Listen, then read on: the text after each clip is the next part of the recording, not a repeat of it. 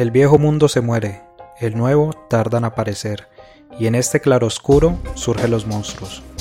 Esto escribió el viejo Sardo cuando en Europa se alzaban las fuerzas oscuras que pondrían en riesgo al mundo en los años 30 del siglo pasado.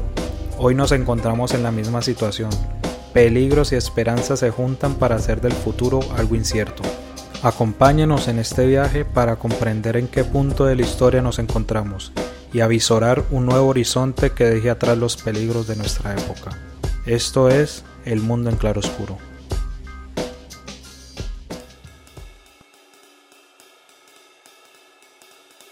Durante muchos años el campo de la pintura ha sido dominado por hombres, invisibilizando los aportes que muchas mujeres han hecho al respecto. Sin embargo, algunas de ellas han logrado irrumpir como grandes figuras y proponer perspectivas estéticas diferentes. En Colombia, una de estas mujeres fue Débora Arango Pérez, que con su arte generó representaciones sobre la realidad social y política colombiana que en muchas ocasiones le valió ser censurada. Pese a esto, en los últimos años esta figura ha logrado recobrar su importancia en la historia del arte nacional lo cual se puede ver reflejado en la exposición de su obra en museos, además de ser la figura del billete de dos mil pesos de nuestro país. En la conducción Angie Ordóñez, en la producción Sergio Hernández, esto es El Mundo en Claroscuro y en esta oportunidad hablaremos de Débora Arango y su importancia para el arte en Colombia. Bienvenidos. Para hablar de este tema, contamos con la participación de Carolina Marugo, quien es historiadora y cuenta con una maestría en historia de la Universidad Andina Simón Bolívar, donde se graduó con el trabajo titulado, abro paréntesis, con ojos de mujer, prácticas pictóricas y realidad política en Débora Arango Pérez, cierro paréntesis, 1950-1954. Buenas tardes, Carolina. Un gusto estar contigo el día de hoy. Buenas tardes, Angie y Sergio. Muchas gracias por la invitación. Pues es un gusto eh, tener la oportunidad de hablar sobre este trabajo que pues es muy importante, digamos, en, eh, como contribución en la historia del arte colombiano y latinoamericano. En este podcast nos gusta comenzar por ponernos de acuerdo con los elementos básicos del tema que vamos a tratar. Por eso quisiera comenzar por preguntar, ¿quién fue Débora Arango? Bueno, Angie, eh, para empezar, eh, Débora Arango eh, se define como una de las pintoras más controvertidas del arte moderno en Colombia. es una pintora paisa, nace en Medellín en 1907 y pues también fallece en la misma ciudad en el 2005. Débora es reconocida en realidad por haber inaugurado, digamos, una de las representaciones más polémicas del desnudo femenino moderno en Colombia. Eh, en el Teatro Colón en la ciudad de Bogotá eh, a mediados del siglo XX. Y bueno, también lo, más curioso, digamos, de su historia familiar es que ella proviene, digamos, de un entorno muy tradicional en, la Antioquia, digamos, de inicios del siglo XX. Es la octava hija entre once y eh, además sus padres, Castor Arango, que era médico, y Débora Pérez, ama de casa, pues eh, como curiosidad la educaron con ideales muy liberales a ella y a sus hermanos. Entonces, eh, esta, digamos, condiciones de posibilidad, aparte de su salud frágil tan temprana, eh, con, el paludismo, la llevaron inevitablemente al mundo del arte a través de la educación, ¿no? Pues Débora estuvo, digamos, en digamos, toda su infancia en el proceso de formación eh, con las religiosas. Entonces, es en este espacio realmente en donde se inicia, se inaugura su vida artística, pues hasta el final de sus días. De acuerdo. Entonces, uno de los elementos más significativos al hablar de Débora Arango es su arte transgresor. No en pocas oportunidades fue censurada en nuestro país.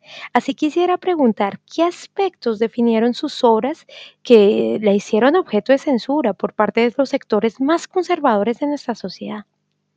Bueno, hay que tener en cuenta que eh, Débora, como tal, como artista, eh, presenta varias facetas muy difíciles realmente de clasificar eh, hay un investigador que es Santiago Londoño que ha hecho una clasificación como muy pertinente en tres momentos, eh, digamos un primer espacio en, la expresión pagana, otro en la denuncia social y más tarde en la sátira política. Eh, pero hay que mirar como, digamos, esta, esta clasificación, estas, estas formas de representación en realidad están muy como muy sumadas, ¿no? A representar la cotidianidad, eh, las tensiones del poder, eh, a evidenciar a las mujeres como seres sexuales poderosos. Débora en realidad tiene una temática muy descarnada. Eh, estas representaciones están conectadas de manera muy cercana a mm, la realidad social y estas representaciones se encuentran en particular en un entorno político eh, que algunos historiadores han llamado el rescate conservador. Entonces, em, su arte viene a ser asociada de manera inevitable con los movimientos de vanguardia, en especial con el muralismo mexicano. ¿no? Eh, los muralistas mexicanos tenían una cierta afiliación también con la doctrina del comunismo. Entonces, este entorno internacional viene como a fundirse un poco en la disputa bipartidista que en este momento eh, está situada a mediados del siglo XX en Colombia. Esto, resulta muy chocante en realidad para los sectores conservadores, la forma en que Débora se apropia de este drama de la vida, ¿no? del escenario de la violencia. Entonces en su pintura podemos encontrar como formas exageradas de la realidad, situaciones bastante radicales acerca de la mujer, eh, del cuerpo, eh, de la prostitución. Podemos encontrar, digamos, estas realidades muy visibles, muy realísticas, eh, y por eso, digamos, también algunos definen esta obra como una obra como híbrida, ¿no? se puede decir incluso que Débora, ¿no? para, digamos, cerrar esta respuesta, eh, que Débora se sale del canon, ¿no? Que Débora transgrede la, la norma que en ese momento está rigiendo eh, en el campo artístico colombiano, que además estaba muy ligado a las formas más abstractas, más que el realismo, el abstraccionismo es el que va a protagonizar en ese momento como un boom eh, en el arte colombiano. Entonces la obra de Débora para los sectores conservadores, aparte, digamos, de salirse de esa línea, pues también está mostrando esa realidad que incluso pues se ocultaba eh, desde los diarios.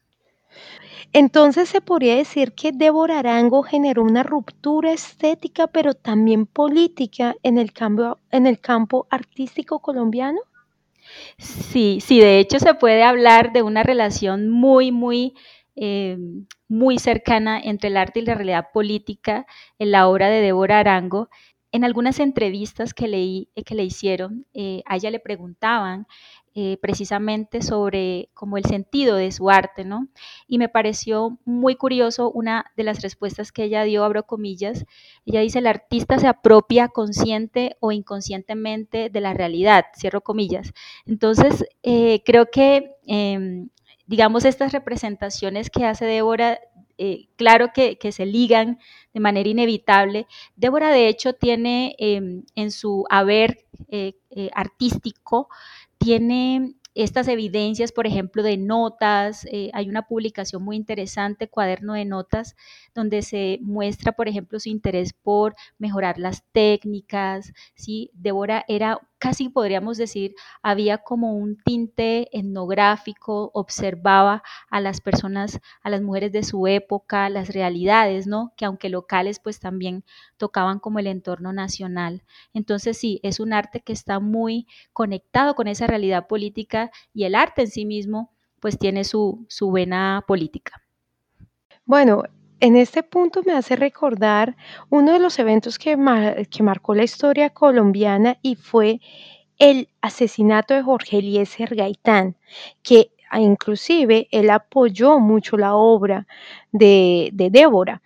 Entonces, en este contexto, Débora Arango no fue indiferente y, mi pregunta es, ¿qué representaciones generó esta obra de esta pintora sobre estos temas y sobre todo, pues con este asesinato? ¿Qué podría decirse de esa obra con relación eh, de este evento, pues que marcó la historia colombiana?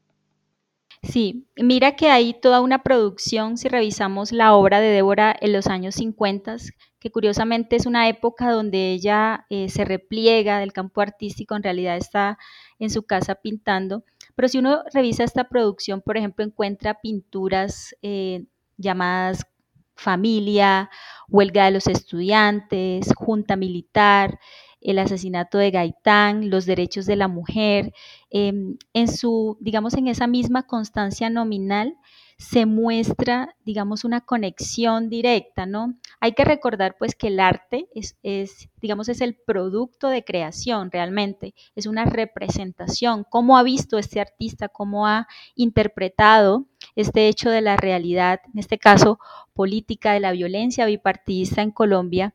Entonces, estas representaciones de mediados del siglo XX en Débora, como decía al inicio, mm, Débora es un híbrido, ¿no? Y hay que entenderla así. Podemos encontrar, digamos, en esa misma faceta eh, aspectos eh, muy puntuales de denuncia social, ¿no? Eh, pero también en esa, digamos, en esa puesta en escena de las representaciones está em, está señalado, digamos, un, como un punto de encuentro que es como reflexionar sobre esa realidad misma. Si esos hechos se ligan en realidad de, manera directa con lo que está sucediendo en Colombia en ese momento. Entonces, por ejemplo, hay otra pintura que es Maternidad y Violencia, que me parece increíble. Es una de las pinturas que de hecho analicé en mi trabajo. Y esta pintura integra dos digamos, dos vertientes, dos géneros de la estética como que inconcebibles. Por un lado la maternidad, pero por el otro el desnudo femenino, ¿no? Cómo ella conjuga también y lo hace tan crudamente sutil eh, que muestra a esta mujer, digamos, descubierta, pero al mismo tiempo embarazada y con un fondo, digamos, de telón eh, que evidentemente está haciendo como referencia a la violencia. Entonces estas representaciones, eh, si bien pueden girar y pueden variar en, digamos, en su orden temático, en realidad el punto de confluencia va a ser estos hechos que están eh, ocurriendo en este momento en nuestro país a mediados del siglo XX. Quisiera profundizar en la figura de Débora Arango como mujer en un medio masculino. No, la pintura, como varias artes, fueron dominadas por hombres, ¿no? Y que fueron apoyados financieramente y donde se pudieron exponer muchos de sus, de sus eh, pinturas. Eh, en uno de los casos también tuvimos a Botero dentro de eso. Entonces, así como ¿Cómo es que Débora Arango se convierte en un referente de la pintura colombiana y qué importancia tiene esto para las mujeres en este mundo del arte cuando fue rechazada inclusive internacionalmente en el régimen de Franco e inclusive en, el país, eh, inclusive pues tuvo muchas denuncias y fue censurada. ¿Cómo logró posicionarse y en qué, y en qué momento se, se hizo este posicionamiento? Bueno, fíjate que ahí digamos, en, el análisis que yo he realizado, eh, he descubierto que un poco eh, la crítica tuvo, digamos, un papel fundamental también ahí en, digamos, a mediados del siglo XX en esa no visibilización de la obra de Arango. No quiere decir que ella en este momento no estaba en la escena artística. Realmente esto lo que demuestra es que hubo una disputa muy fuerte en el campo artístico, ¿sí? En ese momento hay revistas especializadas. Cuando he hecho incluso la exploración de los archivos me he dado cuenta que su nombre aparece muy poco, ¿no? Y en cambio sí, estos referentes, por ejemplo, Luis Alberto Acuña, Lucy Tejada, Judith Márquez, ¿sí? Entonces, pero uno lo entiende como en ese juego de asociaciones del campo artístico de la época, que está en su gran mayoría liderado por Marta Traba. Entonces, hay que entenderlo de esa forma por un lado. Por el otro, creo eh, que Débora Arango, bueno, sucedieron como algunas coyunturas de orden familiar que la hacen también replegarse, eh, irse, digamos, a casa de sus padres. Eh, también, como tú mencionas, Angie, digamos, el tema del desmonte de, sus obras en España a mediados del siglo XX y, digamos, toda esta situación, digamos, eh, más, más que nada, si revisamos su producción, eh, sirvió fue para que ella eh, como que aumentara, ¿no? Esa reflexión sobre su realidad. Débora nunca dejó de pintar, de hecho ahí, o sea, es casi que incontable, innumerable, eh, la cantidad de obras, incluso inéditas, que he encontrado en los diferentes catálogos. Entonces yo creo que la lectura que, he realizado también lo veo como en esa tenacidad de la mujer colombiana. Es decir, si bien hay unas, unas condiciones de posibilidad que en el campo artístico mm, prácticamente le cierran las puertas, también por otro lado está la mujer, ¿no? Eh, y su amor por, él, por la pintura. Entonces yo creo que Débora se ganó en realidad esa referencia a pulso, ¿no? Trabajando, construyendo eh, su arte a pesar del retiro su perseverancia, su ímpetu, indudablemente eh, creo que la, hizo merecedora, ¿no? Una, un reconocimiento ya tardío en los años 70, 80, pero que definitivamente em, en, el momento, ¿no? En que ella es reconocida, eh, en ese momento es cuando se da la vuelta atrás, se mira hacia atrás y se da cuenta que ella fue perseverante. Entonces yo creo que también hay que adjudicarle em, como el valor no personal eh, de Débora Arango de continuar pues con su trabajo en la pintura. En ese caso, yo quisiera también ahondar sobre el tema de cómo fue ese cambio porque bueno, ahora vemos que ella es imagen del billete de dos mil pesos, ¿no? Entonces, antes era totalmente censurada, inclusive, bueno, a nivel internacional, en este caso por el régimen franquista, pero del otro lado, eh, tenemos que en el 85 ella dona varias de sus obras al Museo del Arte Moderno de Medellín, si mal no me equivoco, y cómo fue que ella logra digamos, posicionarse, porque en principio ella era totalmente, como tú lo has mencionado, ella no, no fue muy visibilizada y además María Traba, pues, digamos, apostó por otros tipo de arte y por otros artistas, pero en su caso cómo ella logra posicionarse y ser reconocida ante esta sociedad un poco conservadora. Eso, eso es un punto que me llama mucho la atención de, este caso. Entonces, no sé si tú, dentro del trabajo que hiciste, lograste ver como un evento en donde se pudiera ver y qué fue, qué fue, cuáles fueron los factores que lograron posicionarla como una artista reconocida y que inclusive ya llegamos a que todos los días la veamos en el billete de dos mil pesos. Bueno, en realidad, fíjate que esa es una pregunta eh, de algo que estoy escribiendo en este momento, ¿no? Para el tema de visibilización de las mujeres en el arte, digamos de las artistas que yo he trabajado, he tratado de buscar precisamente ese punto de encuentro en donde ellas logran salir, ¿no? No pareciera haber una coyuntura en realidad específica, ¿no? Se habla incluso de que el arte en Colombia sigue siendo muy conservador eh, la pregunta que de hecho me hago en este trabajo que estoy escribiendo, precisamente de mujeres artistas en Colombia, es, eh, ¿corresponde esa visibilización a un tema también político y coyuntural? Eh, cuáles son esas condiciones de posibilidad que realmente están jugando para que las mujeres podamos salir, sea como artistas, como profesionales, digamos, a la escena pública. Eh, lo que se puede, digamos, como hacer una lectura en realidad un poco, digamos, crítica de la, del reconocimiento de Débora es que también, digamos, en el campo artístico hay unos movimientos, ¿no? Unos movimientos, digamos, que están relacionados con la apertura hacia nuevos campos artísticos, ¿sí?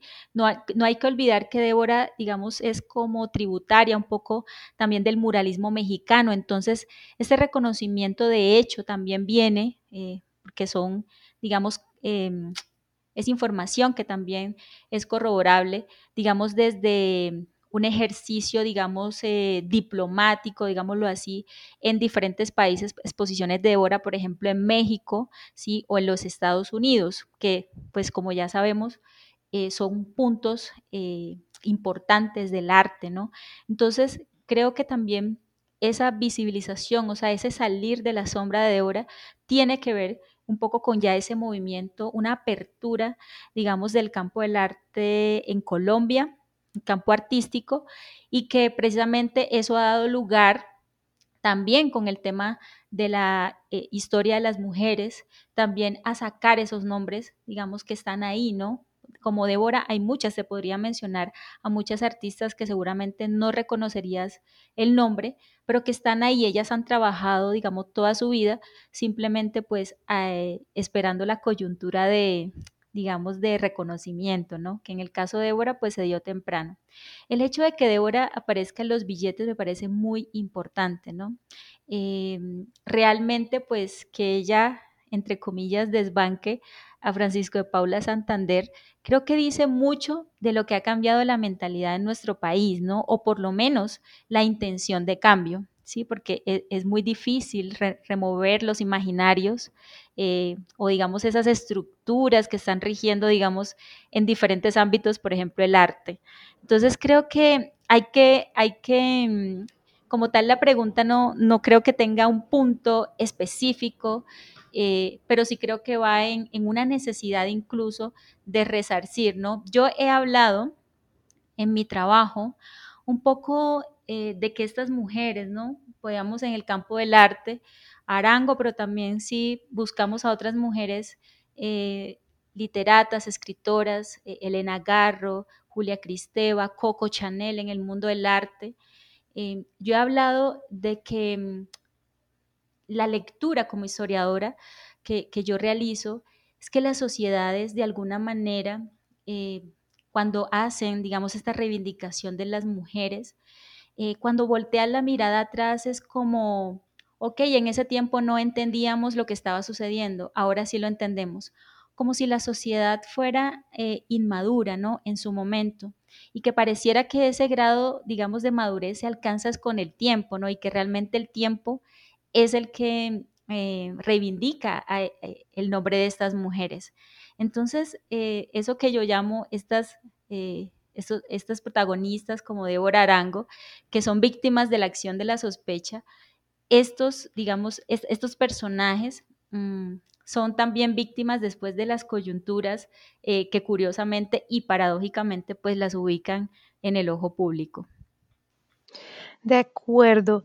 En este caso, tú has, dentro de lo que nos has contado, tocas algo muy importante en la vida de diversos artistas y es el hecho de vivir fuera del país, en muchos casos a causa del exilio, de la no aceptación y como tú dices, es una sociedad en cierta manera, manera inmadura, ¿no? Que a partir de estas experiencias fuera del país empiezan a gestionarse como como un medio para, para reconocer estas obras. Entonces, en el caso concreto de Débora, ella ¿Qué impacto tuvo su vida en otros países para, para su obra? ¿Ella tuvo alguna influencia eh, de, de, de otras partes diferente a Colombia? Evidentemente, pues en esta parte de, del problema político y social que vimos y esta representación política, ¿tuvo alguna, alguna otra influencia aparte de México también que hablaste? Bueno, mira, eh, de, los, de las referencias que yo he encontrado, en, en realidad eh, la producción de Arango está altamente influenciada por las técnicas del muralismo mexicano. Eh, Débora también estuvo en Europa, estuvo en Estados Unidos, pero digamos la práctica del viajar, digamos obviamente, eh, digamos fue una práctica, fue algo que hicieron las mujeres, digamos de su clase social, clase media, de la época, ¿sí? Seguramente en estos viajes, y es algo que aquí digamos, no quiero profundizar porque no, digamos, no he explorado hasta allá, eh, pero seguramente, digamos, estos viajes sí tuvieron mucha incidencia y lo digo porque algunas de sus obras, por ejemplo, tienen un tinte incluso literario, ¿no? Ya tiene, por ejemplo, La Española o La Celestina, ¿no? Tiene unas obras llamadas de esa manera y eso me da a pensar que ella también reflexionó eh, sobre, pues, algunos sujetos, ¿no? Que vio en estos países. Em, la influencia en realidad directa eh, con la cual incluso eh, muchos historiadores coinciden es con el muralismo mexicano, ¿no? La, paleta agresiva de Arango eh, realmente, pues sí, si uno ve sus obras, por ejemplo, y ve las obras del maestro Federico Cantú en México, es impresionante la huella estética que, se puede evidenciar. Débora estuvo, de hecho, en la, en la, Escuela de Bellas Artes en México, sino que, bueno, según los relatos, una coyuntura familiar la hizo regresar al país, pero también se refuerza la idea de que eh, México em, tenía las puertas abiertas para ella. Entonces, eh, este, digamos, este este hecho, ¿no? En su vida artística fue la que la fue, la que la marcó, ¿no? Ella era muy eh, admiradora, ¿no? Admiraba muchísimo a Orozco y realmente en su obra se ve, es esa huella, ¿no? No, no podríamos. Ahora, eh, todos los artistas, independientemente de la línea en que se manejen, están influenciados por el arte clásico. Si nosotros analizamos las temáticas de Arango, por ejemplo, familia, maternidad y violencia, eh, huelga de los estudiantes, ¿sí? Es como si tú reunieras eh, todo ese conjunto de intereses que ha tenido la historia del arte a lo largo de la historia, ¿no? La familia es un tema clásico, la maternidad es un tema clásico. La diferencia es que Débora, digamos, sí le acuña un tinte muy personal, ¿sí? A pesar de que sus obras son altamente influenciadas por el muralismo mexicano, pues también hay un tinte muy personal que es la que la identifica. Entonces, mm, digamos, desde mis investigaciones, en realidad la única evidencia que hasta el momento conservo es su presencia en México, su presencia y apropiación de estos tintes del muralismo mexicano. De acuerdo, y en ese caso, eh, ¿cuál ha sido el impacto de la obra de Débora Arango en estas nuevas generaciones de mujeres en el mundo del arte? ¿Se ha podido ver, digamos, algunos, algunas líneas o alguna huella, como tú hablas, de esa obra en otras artistas colombianas o en Latinoamérica de esta obra?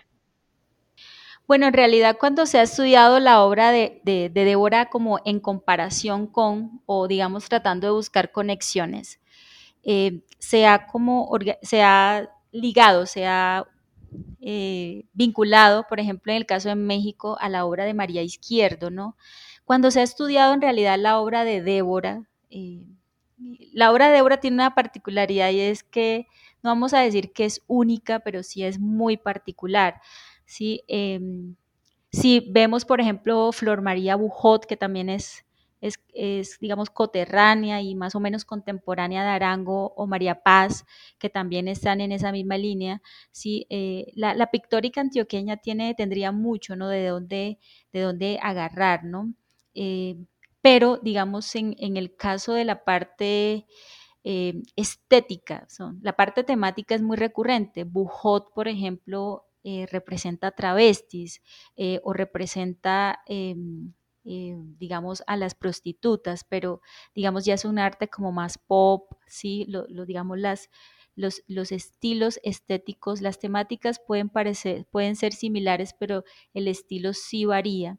Entonces yo creo que eh, en realidad si vamos a buscar una huella de Débora Arango en la pictórica eh, contemporánea, eh, creo que es muy difícil. ¿Sí? En este momento, digamos, las referentes que tengo son esas. Cecilia Porras, por ejemplo, que trabaja abstraccionismo, pero no parece un estilo muy clásico. Entonces es muy difícil. En esa generación en específico, mm, digamos, cuando Débora está como en su cenit, em, que están otras artistas jugando ahí, eh, por lo menos no se percibe. Y ya en el arte, digamos, más contemporáneo, em, no, digamos, en este momento, ¿no? Eh, no se percibe como, como un referente, como, como, digamos, un artista que es la que va, entre comillas, a relevar a Arango. No, realmente creo que estas mujeres sí hicieron, digamos, por eso también ese punto de ruptura y se denominan como pioneras del arte moderno porque su visión sobre, eh, digamos, el arte, digamos, sí es un em, elemento muy particular. Desde tu punto de vista, se podría decir que hay una tendencia a, representar esa realidad, como parafraseando un poco la, la, cita que nos diste de Débora al principio, eh, no, no hay ninguna expresión o no se ha llegado a una expresión a través de la pintura para, para representar esta realidad de política y social que estamos viviendo ahora?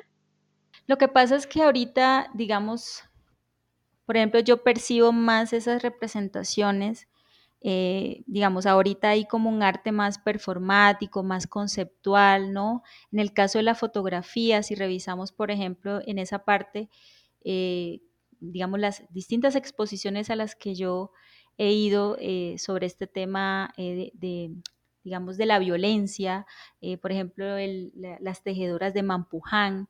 Entonces, digamos, si es por la temática de la violencia, que es un elemento estructural de la sociedad colombiana, nosotros podemos encontrar obras, ¿sí? incluso pues en el Museo Nacional, eh, podemos encontrar obras, pero digamos están, em, están representadas de otra manera, ¿no? Eh, eh, materializadas a partir de otros elementos. Como tal, no quiero decir que la pintura ha perdido fuerza, pero tal vez los artistas más bien se han enfocado hacia otras formas de, ¿no? O por ejemplo las cantadoras, ¿no? Eh, otras formas artísticas han venido como a reemplazar eso mismo que esas mismas temáticas que fueron interés de Débora Arango y eso es algo que me parece maravilloso porque precisamente artistas como Débora Arango fueron los que empezaron a hablar de temáticas como la violencia, ¿sí? En realidad, ¿sí? la violencia inmediata, me refiero. Entonces, eh, ya estas, digamos, estas temáticas crudas están como atravesadas más, pues, obviamente, por los intereses del arte contemporáneo y entonces están expresados de otra manera, ¿verdad? Tú puedes ir a un museo y encontrar, por ejemplo, una pieza sonora que es la que te está narrando determinada cosa o puedes encontrar un, una pieza audiovisual o una pieza como la que te mencionaba, las tejedoras de Mampuján. Entonces, digamos que yo creo que las huellas eh, de artistas como Arango, como Bujot, como Porras, eh, se ven, es, digamos, eh, ya son huellas, o sea, no son como palpables como tal. Eh, podría ser que haya un giro artístico en algún momento hacia esas tendencias, pero por lo menos en este momento eh, yo no lo, no lo veo, ¿sí? No lo veo así tan, tan cercano a técnicas. Obviamente el muralismo ha continuado, ¿sí? Como técnica, pero acá en Colombia, digamos, sí es ya más poco lo que he percibido. Bueno, en un episodio pasado dedicado a la historia del feminismo, la profesora Gabriela Castellanos mencionó la importancia de hacer una historia de las mujeres en Colombia, que mostrara a cientos de mujeres invisibilizadas en nuestro país. Teniendo en cuenta el caso de Débora Arango, ¿qué aspectos tú crees que son importantes para llevar a, cabo esta tarea en Colombia?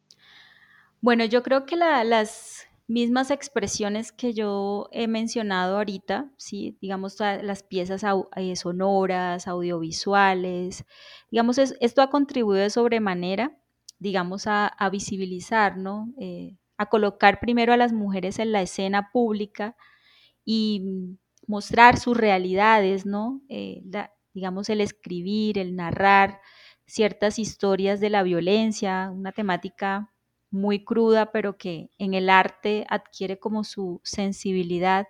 Esto ha sido muy importante.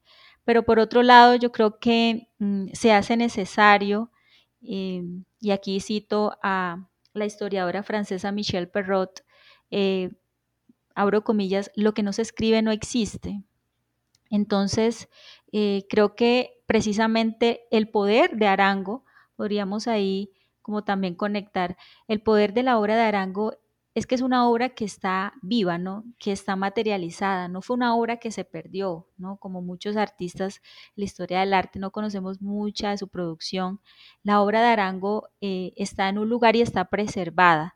Entonces yo creo que esa parte se vuelve muy importante, escribir. El papel de las academias mm, en este sentido se vuelve muy, muy relevante.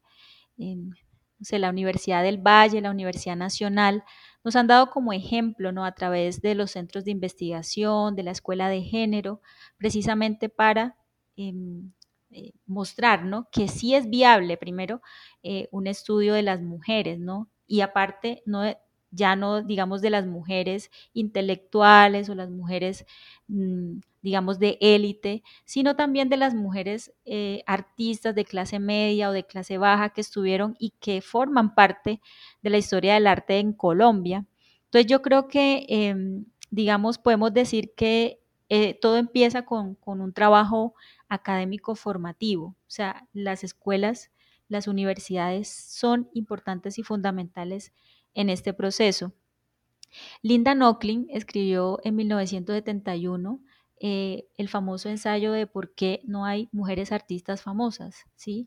Y en ese cuestionamiento yo creo que es importante, y yo lo traslado para el caso de Colombia, eh, eh, cuáles son esas condiciones en realidad que se están generando para hacer una historia de las mujeres.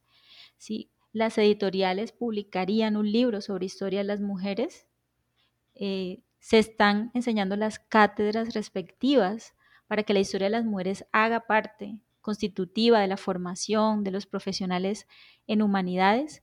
Entonces, creo que eh, e, esa parte institucional juega un rol significativo en este proceso y se hace necesario que definitivamente eh, se haga, se piense, eh, porque pues es lo que permite en realidad avanzar hacia, digamos, tener herramientas teóricas para estudiar a las mujeres. No se estudia a las mujeres, digamos, cuando yo estudié, digamos, el caso de Arango, que es un caso, ¿no? Es un estudio de caso. Eh, hay que eh, tener una lupa increíble, ¿no? Porque Débora estuvo en un entorno, entonces el hecho de estudiarla solo a ella no quiere decir que yo no me sometiera a entender su contexto histórico, su relación, em, digamos, eh, de, tensiones con el campo artístico, con los mismos políticos de la época. Entonces creo que eh, la academia ahí juega un rol muy importante, es un trabajo riguroso y creo que pero también, digamos, necesario. Claro, se han hecho muchos trabajos eh, significativos, pero digamos, es, hay que hacerlo de manera permanente. Bueno, y para finalizar, ¿cuáles son las tres obras que te gustan más de Débora Arango y eh, por qué? Bueno, mira que a mí me gusta mucho y fue una obra que quise estudiar, pero bueno, por temas, digamos, académicos, ya no se podía incluir más obras. Me gusta mucho La Madonna del Silencio. Mm, me gustan mucho las pinturas que se refieren al tema de la maternidad, porque es un tópico que vengo estudiando desde hace años, el tema de la familia y la maternidad han sido como mis ejes de investigación. Eh, me gusta ese, La Madonna del Silencio, me gusta Adolescencia, ¿sí? Y me gusta muchísimo Esquizofrenia en la cárcel.